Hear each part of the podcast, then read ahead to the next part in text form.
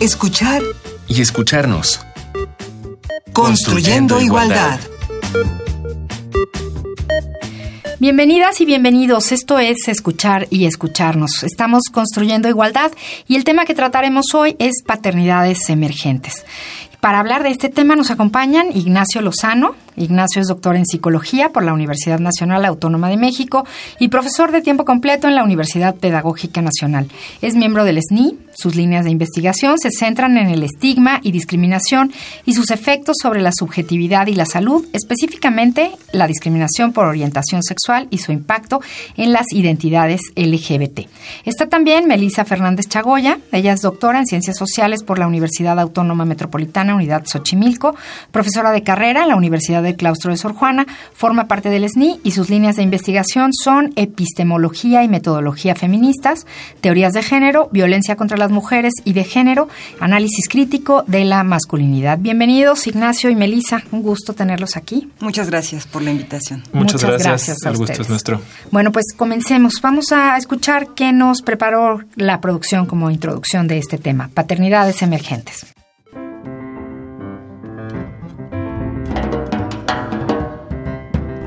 La antropóloga Norma Fuller define a la paternidad como un campo de prácticas y significaciones culturales y sociales en torno a la reproducción, el vínculo que se establece o no con la progenie y el cuidado de las y los hijos. Tales prácticas y significaciones surgen del cruce de varios discursos sociales, los cuales marcan los valores acerca de lo que implica ser padre y cómo deben ser los comportamientos reproductivos y parentales los cuales varían según el momento de vida de los hombres y según la relación que establecen con la madre de sus hijos e hijas y con estos últimos. Estas relaciones están marcadas por las jerarquías de edad, género, clase, raza y etnia. Es decir, como lo enuncia el investigador Rodrigo Parrini, la paternidad será construida de maneras específicas en cada sociedad, en un momento histórico dado, y será afectada por los procesos socioculturales que se desplieguen en dicho momento. La maternidad diferencia a los hombres y a las mujeres no solamente en aspectos biológicos como el embarazo y el parto, también de manera sociocultural. La mujer tradicionalmente ha sido valorada por su maternidad, mientras que los varones consideran la paternidad como forma de masculinidad. Actualmente se han modificado las responsabilidades maternas y paternas debido a que muchas mujeres, entre otros factores, tienen un trabajo asalariado fuera del hogar.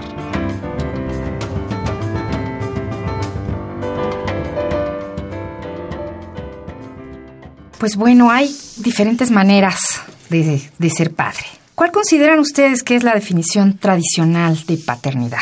¿De dónde partimos? A mí me gustaría evocar, o más bien distinguir las palabras que se ocultan en paternidad, y una de ellas tiene que ver con el pater familia, ubicado justo en Roma en aquellos entonces, y hace alusión a estos pequeños grupos de pater familia, insisto, cuya premisa es sumisión a cambio de protección. Es decir, cada grupo social o cada familia tienen a un gran patriarca que les cuida a partir de la sumisión. Entonces también es, eh, digo, es importante tener la claridad y la genealogía de la palabra, independientemente de que el uso y la práctica hoy en día nos remita a otras cosas, ¿no? Que les cuida y les ordena. Así es. Les protege. Les protege. Yo añadiría también que justamente esta noción de pater familias tiene un vínculo importante con el derecho romano, ¿no? Y que ha sido, bueno, que hemos heredado como sociedad y que en eso se basa nuestro Estado de Derecho.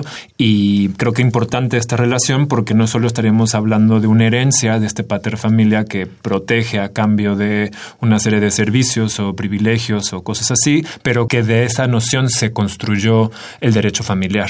¿no? Y lo, lo que implica legalmente en nuestro país ser padre o ser madre, ser hijo, ser hija. Y entonces la definición tradicional, esta que ya les tocaría a nuestros padres, abuelos, ¿cuál sería? Yo ahí creo que sería importante apelar también a Vaya, el pater familias pues es una herencia de siglos, pero que eso también ha tenido apropiaciones particulares en contextos, culturas y sociedades, ¿no?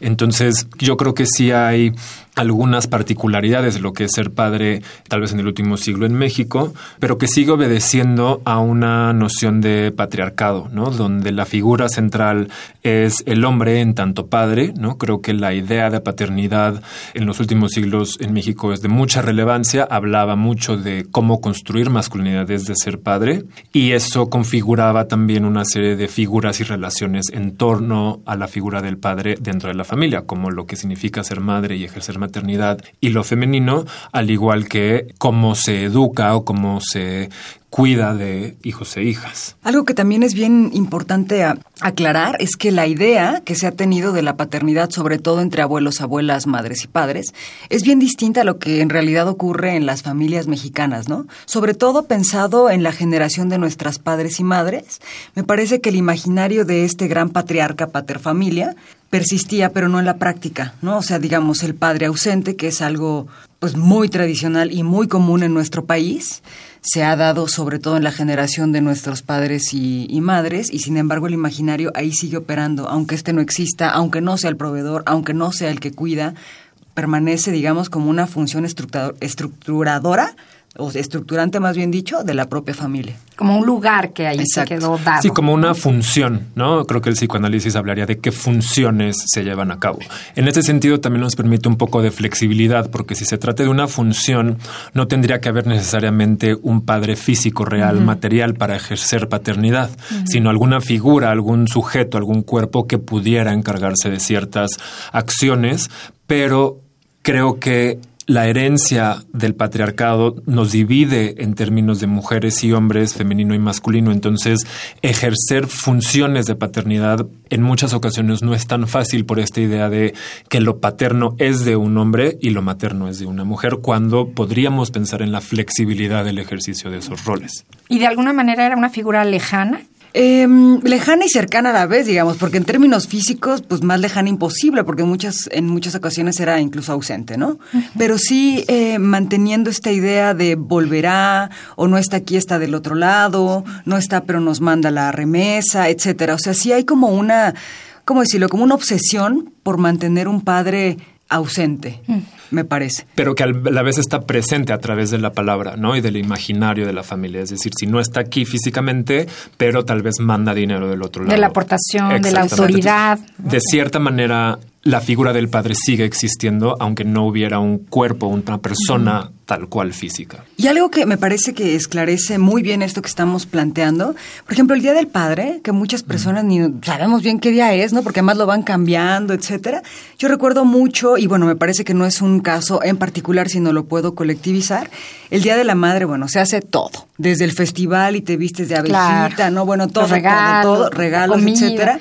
Y el Día del Padre en realidad no, no figura. Y esto me parece muy sintomático porque tampoco es que hay pobres padres, nadie los pela. Yo creo que más bien es si hacemos, en términos como de escuelita, un, evento para Día del Padre, ¿cuántos padres asistirían? Y, y, digamos, no tanto porque sean los proveedores y sean los que trabajan, sino porque en realidad no, no forman parte de la dinámica familiar que implica ese tipo de espacios a los que hay que celebrar. Y yo creo que eso tendría que ver tal vez, se me ocurre, con la separación de lo público y lo privado. ¿No? Si pensamos lo público como aquel espacio que ha sido ocupado generalmente por hombres, destinado para hombres, eso significa estar en la arena de lo político, del trabajo, de ganar dinero, y el espacio privado sería aquello donde está más ocupado por mujeres, ¿no? Y tiene que ver justamente con educación, con cuidado, con limpieza, y ahí está, ¿no? Un poco lo que decía Melissa, esta separación creo que se juega de alguna manera en cómo establecemos días de conmemoración para la mamá, para el papá. Pero hay cambios, es en donde entrarían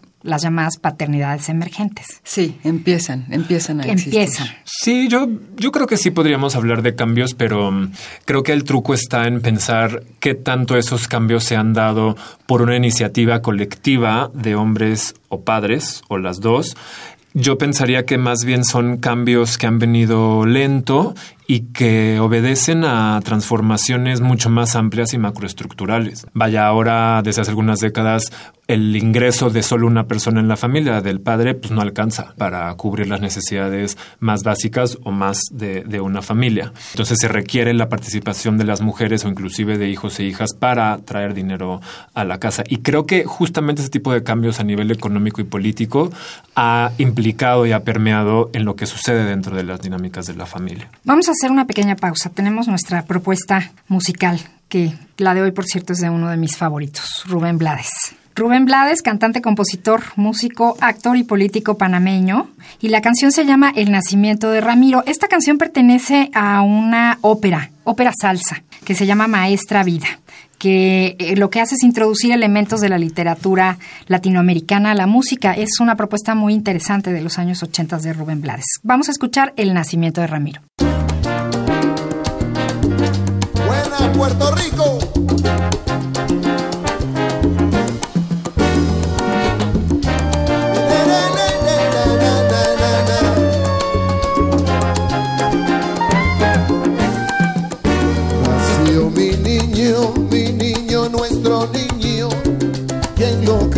verá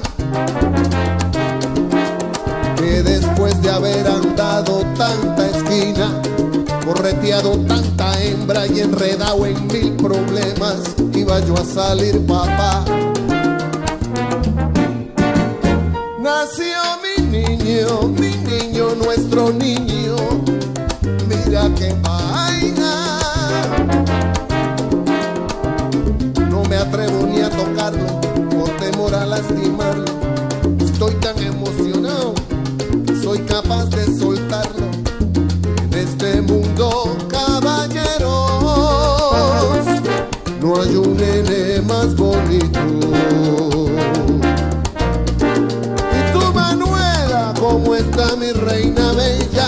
Perdiste mucha sangre, me contaba aquí el doctor.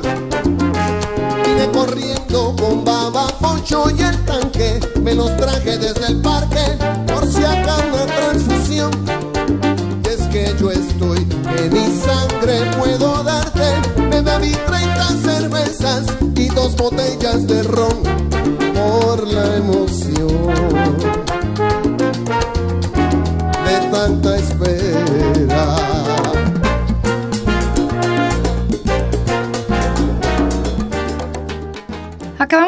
escuchar el nacimiento de Ramiro de Rubén Blades. Fueron nueve meses de angustias e incertidumbres y hoy es el momento cumbre. Por fin ha empezado el show dice el padre de Ramiro. Un padre que quiere lo mejor para él, donde también, bueno, un poquito tradicional, se está eh, festejando con los amigos, quiere festejar con los vecinos, pero bueno, es esa emoción, ¿no? De, la llegada de un hijo vista desde el punto de vista de, de un padre. Y hoy estamos hablando de paternidades emergentes y estábamos platicando antes de nuestra propuesta musical, ¿qué detona esta nueva forma de ser, de ser padre o estas nuevas formas de ser padre?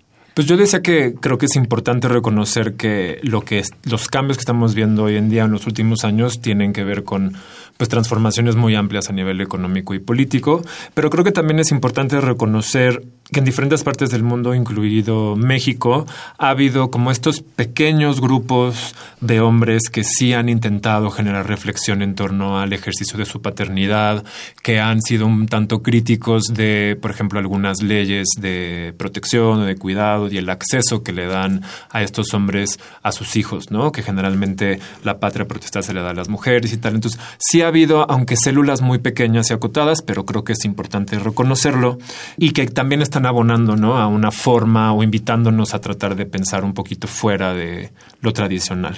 Algo al respecto que me gustaría agregar es que, sobre todo las paternidades emergentes, como le, estamos llamando en este programa, se refieren a una intención por revolucionar los roles tradicionales y dentro de ellos, en particular, el de los varones ejerciendo la paternidad. Y aquí también cabría mencionar que la paternidad es otro atributo más que se espera de la masculinidad hegemónica, ¿no? Es decir, de este modelo al que aspiran muchos varones, sobre todo heterosexuales de clase media, con cierta blanquitud en su proceso de racialización. Y, ser padre se vuelve un deber ser. También aquí cabría preguntarse los varones si realmente quieren serlo o más bien forma parte del mandato de la masculinidad.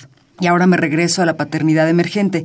Yo encuentro muy atinado llamarle paternidad emergente y no nueva paternidad. Uno, porque emergencia, yo les platicaba un poquitín fuera de cabina, que yo al menos en mi tesis de maestría lo ocupé en sus dos acepciones. En términos de emergencia, o sea, es emergente, digamos, es una emergencia, perdón. De urgencia. De una, exacto, urgentemente construir modelos y patrones distintos a los ya conocidos, a los ya patriarcales, a los ya binarios. Y por otro lado, vamos a dar chance de que emerjan justo estos nuevos modelos y estas nuevas prácticas. Por supuesto que una nueva práctica conlleva al método infalible de a prueba y error, pues, ¿no? Evidentemente no, no, nos va a salir a la primera. Yo también rescato a estos varones que evidentemente son la minoría, que en efecto tratan de llevar a cabo una, una paternidad activa, no solo la del fin de semana, no solo la que, digamos, se queda con la parte bonita de la educación, ¿no? O de lo que también se, se llama crianza, sino también les toca la parte de estar ahí en los berrinches, en la cambiadera de pañales, en tener que pedir permiso en el trabajo para salir porque el niño o la niña se enfermó, ¿no? Y aquí también cabe recalcar que la licencia de paternidad, que ha sido un gran logro que ahí va, ¿no? Pasito a pasito, pero fue sobre todo retomado de la agenda feminista, ¿no? Tampoco asumamos que la licencia de paternidad se vuelve una demanda de estos nuevos, entre comillas, padres. O sea, más bien refiere a una lucha desde hace muchos años y sobre todo colocado en las luchas feministas. ¿Y qué está sucediendo entonces en los roles de género? Pues si pensamos a partir de esto que estamos intentando como vislumbrar de la paternidad emergente o de los cambios al interior de las familias, siendo la familia una célula, un círculo como tan relevante para cualquier sociedad, y yo diría de manera especial en la mexicana, pues definitivamente habría efectos en qué hace cada persona dentro de esa familia. Pensaría en lo que hablábamos hace unos minutos de lo que implica estos cambios económicos y que eso ha llevado, empujado, invitado a las mujeres a participar en la arena de lo público y a trabajar, ¿no? A hacer sustento de la familia, pues eso es un cambio en un rol importante, ¿no? O el de provisión, pues se modifica a pesar de que sabemos que en México eh, las mujeres ganan menos dinero por el mismo trabajo que desempeña un hombre. Entonces, ahí parecería que no estamos tan seguros de creer ese cambio, pero en la práctica está sucediendo. Yo tengo mis reservas en pensar si los hombres están pues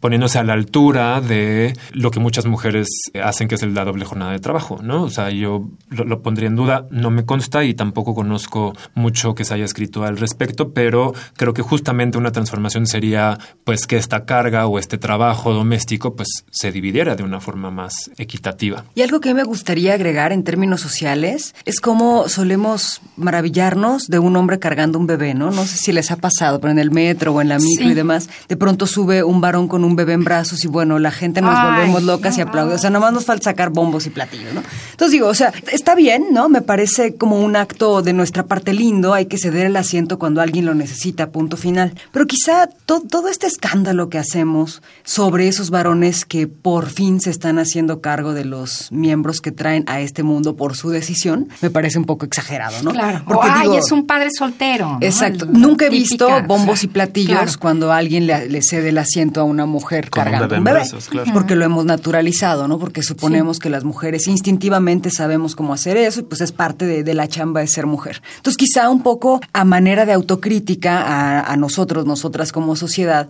sería un poco si vas a aplaudirle al varón cargando al bebé, y apláudele a la, mujer cargando al, bebé también, ¿no? Y bueno, un poco implica la empatía con ambos géneros, con hombres y mujeres, que pues se avientan esa gran tarea de cuidar a otro miembro, ¿no? Claro. Hoy estamos hablando sobre paternidades emergentes. Les tenemos dos sugerencias, algo para ver y algo para leer. Escuchemos.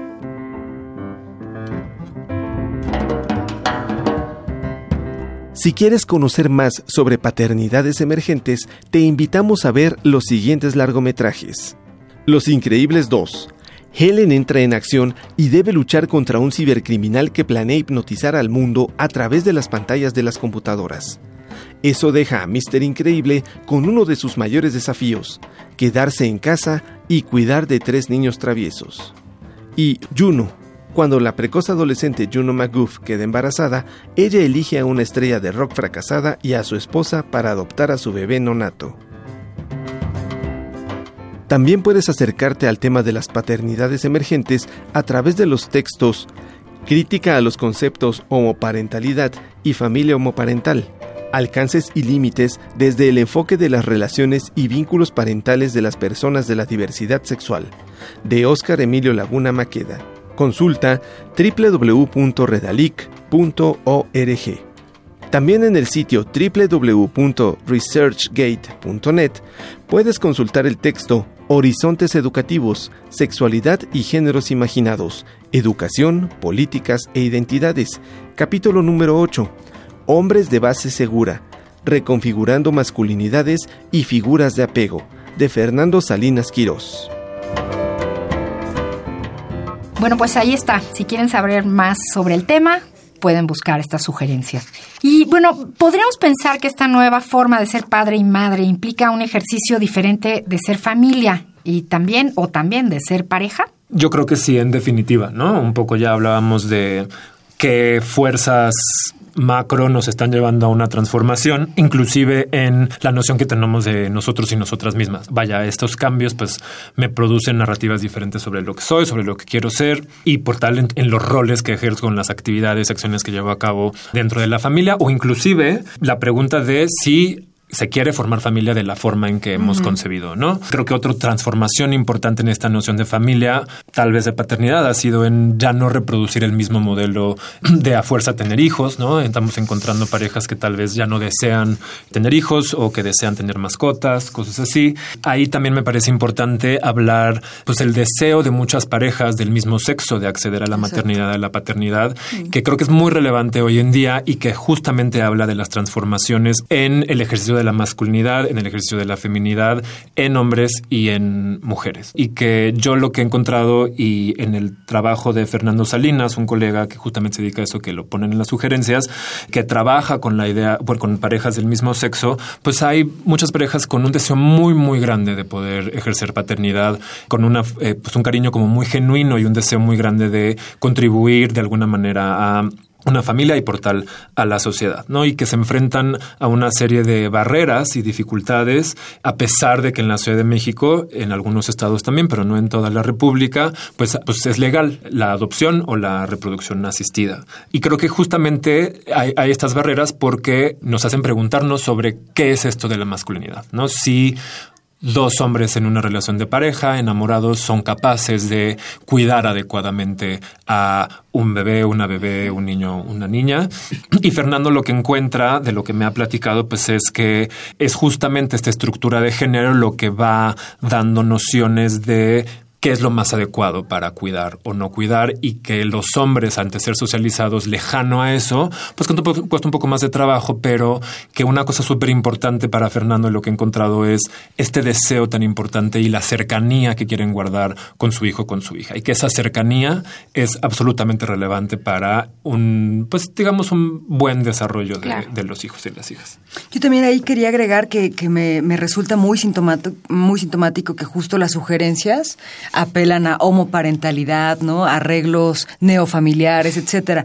Quizá en el fondo descubrimos que la familia tradicional no nos sirve para nada, ¿no? Así en pocas palabras. Entonces, bueno, también en este caso ya Ignacio habló del trabajo de Fernando Salinas Quirós. Yo quisiera abrevar un poco del trabajo de Óscar Emilio Laguna Maqueda. Él, por ejemplo, habla de los vínculos parentales y de la importancia que tiene tratar de relacionarte desde otros marcos. Otros marcos que además todavía no contamos con modelos ni con un manual de cómo enamorarte en la posmodernidad, pero sí al menos bajo una consigna que sea no cometer los mismos errores. Y me parece que un gran error está en la familia tradicional, donde justo apelando a estos roles tan estereotipados se siguen vislumbrando a manera de imaginario discursivo, porque, insisto, en la práctica tiene muchas décadas que las mujeres son jefas de hogar. Independientemente, y esto aquí también hay, hay que recordarlo, las mujeres seguimos ganando menos y sin embargo hay décadas y décadas que son las mujeres las jefas de hogar que en realidad hacen circo, maroma y teatro para salir adelante, ¿no? No solo con la jornada laboral remunerada, sino con la doble jornada, es decir, las tareas domésticas, la triple jornada que tiene que ver con el cuidado de otros miembros de la familia. Y bueno, evidentemente solamente es un imaginario la familia tradicional, porque en la práctica las familias se componen de jefa de familia, hijos, hijas, hijas, probablemente abuelos, abuelas, y por ahí hay un padre, quizá ausente, no ausente, satelital, que y que sale, o varios sujetos ocupando ese imaginario y esa figura discursiva de padre. Entonces, de pronto también un poco la la iniciativa o, o, la invitación es a que seamos como sociedad una sociedad más autocrítica, que dejemos de apelar a estas figuras discursivas que no se practican en la realidad y llamarle las cosas por su nombre, ¿no? Justo ayer hablaba con, con mi mamá y ella, ella decía las amas de casa y yo le decía, ay ma, es que no son amas de casa, ¿no? O sea, ama de casa a qué, a qué boca, son jefas de hogar, son las que se fletan para sacar adelante todo. Entonces de pronto también implica eso, pensar las familias para empezar a construir otra noción de familia y un poco seguir las sugerencias que nos hacen tanto Oscar Laguna como Fernando Salinas Quirós. Inventarnos otras formas de amar y de cuidar a los otros y a, las otras. Yo, quisiera agregar ahí algo que me está resultando muy importante hoy 2018. Ahorita que Melissa habla de la familia extensa y de los, de los ejercicios que hacen abuelos, primos, tíos en el cuidado, ¿no? Y tiene que ver con un resurgimiento de ideas a mi gusto muy conservadoras en los últimos años y que están construyendo una fuerza política pues muy relevante, ¿no? Pienso en el Frente Nacional por la Familia que defiende una noción única, nuclear, central de la familia que yo no creo que esté mal, ¿no? Yo creo que cada quien tendría o debería tener la libertad de ejercer la familia que desea tener. Me parece que lo problemático es cuando un solo modelo se quiere llevar a que impere ante una sociedad tan heterogénea como, como la nuestra, ¿no? Creo que eso es preocupante porque se podrían en algún momento y tal vez más pronto que tarde ver cuestionados muchos de los derechos que la agenda feminista ha logrado como el acceso a la interrupción legal del embarazo o, perdón, el apoyo a los nuevos padres, ¿no? Cuando pueden dejar el, trabajo unos días, cosas que en realidad están en búsqueda de construir este, condiciones de igualdad. Y a propósito de, paternidad, también quisiera dejar sobre la mesa desembarazarnos, ¿no? En un sentido literal de suponer que la familia es natural. De natural mm. no tiene nada, ¿no? Así nada, nada, nada, nada. No hay como, digamos, un constructo más exitoso socialmente hablando que el de familia. Entonces, quizá, en todo caso, apelar a que los seres humanos en sí mismos necesitamos, nos necesitamos para seguir existiendo, eso me parece, ¿no? Si queremos seguir como especie, que por cierto ya, ya hemos hecho bastante daño al planeta, pero bueno, si seguimos con la obsesión de mantenernos sobre esta, esta faz, creer más bien que nos necesitamos los unos a las otras y viceversa, más que suponer que la familia como una institución en sí misma es natural. A propósito de, de este movimiento pro familia, muchas veces argumentan que la familia es natural y la manera de contestación es poner una familia de pingüinos. Es que tampoco es la solución, ¿no? Tampoco los, los pingüinos no son familia. Familia somos los seres humanos. Los seres humanos. Y como seres humanos, lo que nos toca es ver por la cercanía, el cuidado y el cariño y la atención de los demás seres humanos, y en este caso que hablábamos de los padres, de los padres hacia los hijos nos quedamos con, con, esto y las nuevas maneras de ser padre. Y la responsabilidad, ¿no? En todo caso, que eso Y la responsabilidad, claro que sí. Muchísimas gracias, Ignacio y Melisa, por acompañarnos. Terminó hoy nuestro programa. Esto fue Escuchar y Escucharnos. Paternidades Emergentes el día de hoy. En la coordinación, Ana Moreno por el CIEG. En las redes sociales, Jorge Hernández del CIEG. En la operación técnica, Rafael Alvarado. En la producción, Silvia Cruz Jiménez. Y aquí en los micrófonos, María Amalia Fernández Moreno. Los esperamos la próxima semana. Recuerden que estamos construyendo igualdad. Radio UNAM y el Centro de Investigaciones y Estudios de Género presentaron Escuchar y escucharnos Construyendo Igualdad.